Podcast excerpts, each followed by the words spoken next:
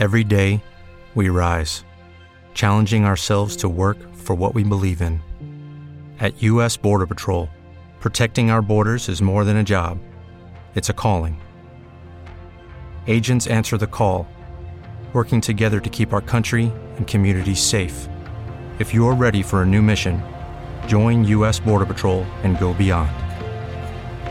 Learn more at cbp.gov/careers. Bienvenidos a un nuevo Daily News de Somos Eléctricos, tu podcast diario sobre coches eléctricos. Mi nombre es Antonio Sánchez y en los siguientes minutos te vamos a contar las últimas novedades del sector.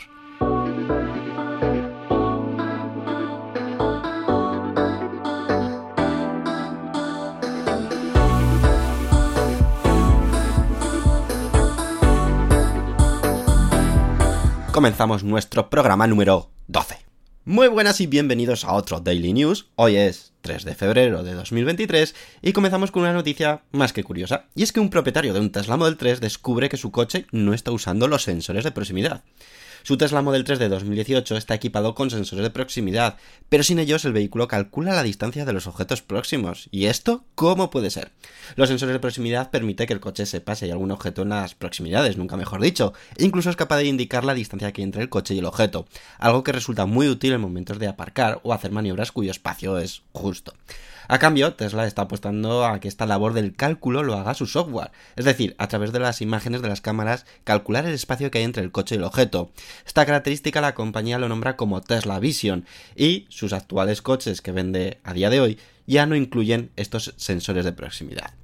En alguna ocasión hemos pensado que Tesla se había adelantado en tomar esta decisión. Sin embargo, gracias a un propietario de un Tesla Model 3 de 2018 en Estados Unidos, hemos podido saber que Tesla lleva tiempo ejecutando Tesla Vision en segundo plano y contrastando así dicha información con lo que ofrecen los sensores de proximidad. El usuario se dio cuenta tras desconectar físicamente los sensores de proximidad en su vehículo y viendo que el vehículo aún así le daba información en centímetros de la proximidad de objetos.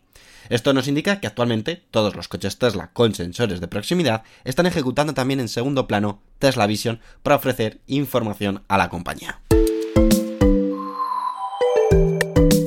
Toyota presenta una bicicleta eléctrica de carga en asociación con Dusik Cycles.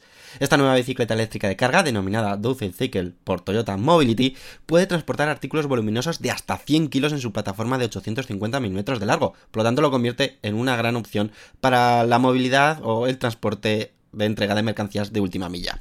Además, también puede añadirse un remolque para aumentar todavía más la capacidad de carga. También se ofrece la posibilidad de desmontar la parte delantera para su óptimo almacenamiento. En el caso de transportar a personas, aseguran que caben hasta tres niños o un adulto. En caso de usarlo para esto, hay que equipar el compartimento delantero con los correspondientes asientos y arneses. Centrándonos ahora en los aspectos técnicos, la bicicleta eléctrica de carga de Toyota incorpora un motor eléctrico Yamaha de 250 vatios, así como un paquete de baterías extraíble de, 500 vatios hora. Esto proporciona una autonomía de hasta 100 kilómetros. Se prevé que esta bicicleta eléctrica de Toyota llegue al mercado en septiembre de este mismo año, 2023, aunque todavía no conocemos su precio. Lotus se prepara para salir a bolsa, al Nasdaq. Lo hará bajo el símbolo LOT Actualmente, desde 2017, Lotus pertenece a Zeijin Geely Holding Group, más conocido como Geely, un importante grupo de automoción chino que actualmente tiene en su poder marcas tan importantes y conocidas en Europa y en Estados Unidos como Volvo o Polestar, además de la ya nombrada Lotus. A través de una nota de prensa, Lotus ha anunciado su próxima salida a bolsa, en concreto en el Nasdaq bajo el símbolo LOT. Como está siendo habitual y para agilizar todos los procesos, se realizará mediante SPAC. BMW Group anuncia una reducción de las emisiones de CO2 en 2022 en toda su flota.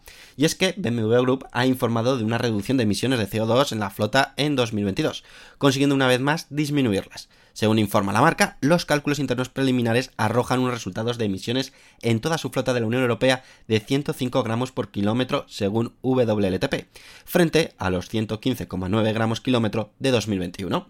Por tanto, en base a dichos cálculos preliminares, el grupo BMW ha cumplido una vez más el límite objetivo de flota fijado por la Unión Europea, Noruega e Islandia, fijado en 127 gramos por kilómetro por 22 gramos.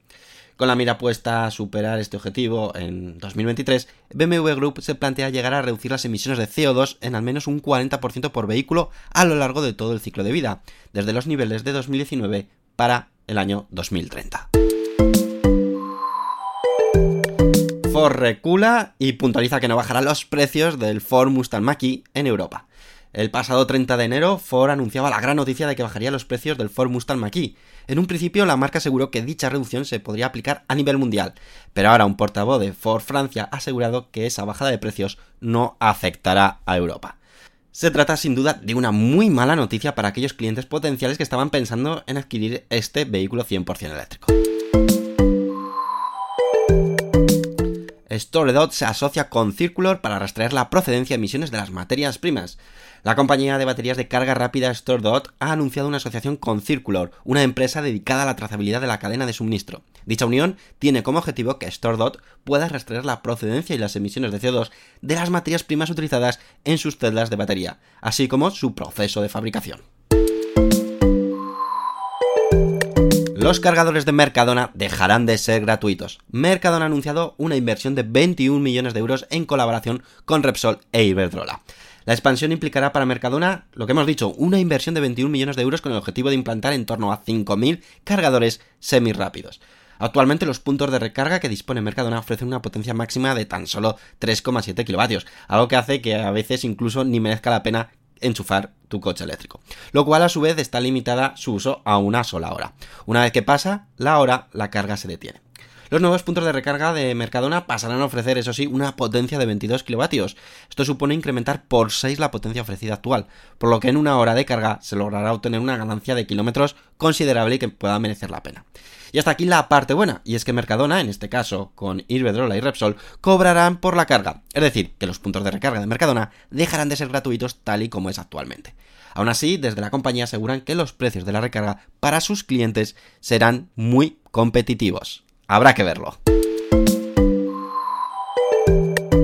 Y estamos de celebración. El primer coche de Tesla, el Roadster, cumple 15 años. El inicio de una era eléctrica en el sector automoción comenzó probablemente con el Tesla Roadster. El pasado 1 de febrero de 2008, es decir, hace ya 15 años, Tesla realizó las primeras entregas de su primer vehículo eléctrico, el Tesla Roadster, un deportivo 100% eléctrico, que fue la antesala de lo que la compañía norteamericana terminaría siendo hoy en día. La continuidad del Tesla Roadster en la compañía está presente, es más, hace unos años ya presentaron lo que sería su relevo, un impresionante deportivo con autonomía y prestaciones de auténtico infarto. Sin embargo, Tesla ha ido aplazando el proyecto, y es que ha ido priorizando otros vehículos de la marca que puedan aportar más beneficios a la compañía, como puede ser el Tesla Model Y o la Tesla Cybertruck. New NQI Mini, la scooter eléctrica de la popular marca china destinada para los peques de la casa. Ahora ha querido dar un paso más al ofrecer en su nutrido catálogo una scooter eléctrica para niños, que es una versión realmente reducida de las motos eléctricas de la serie N de New, a la que ha dado el nombre de New NQI Mini. El diseño es idéntico, aunque en el caso de la scooter de New para los más pequeños, integra unos ruedines extraíbles para dar mayor estabilidad.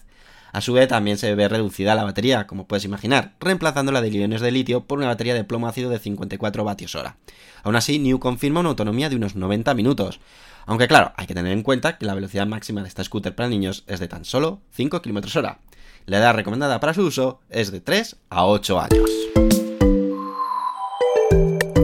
Y hasta aquí el Daily News de hoy, viernes. Espero que os haya gustado, que lo hayáis disfrutado. Y como siempre, si queréis apoyarnos, puedes hacerlo a través de iVoox con la opción de apoyar o a través de nuestro Patreon.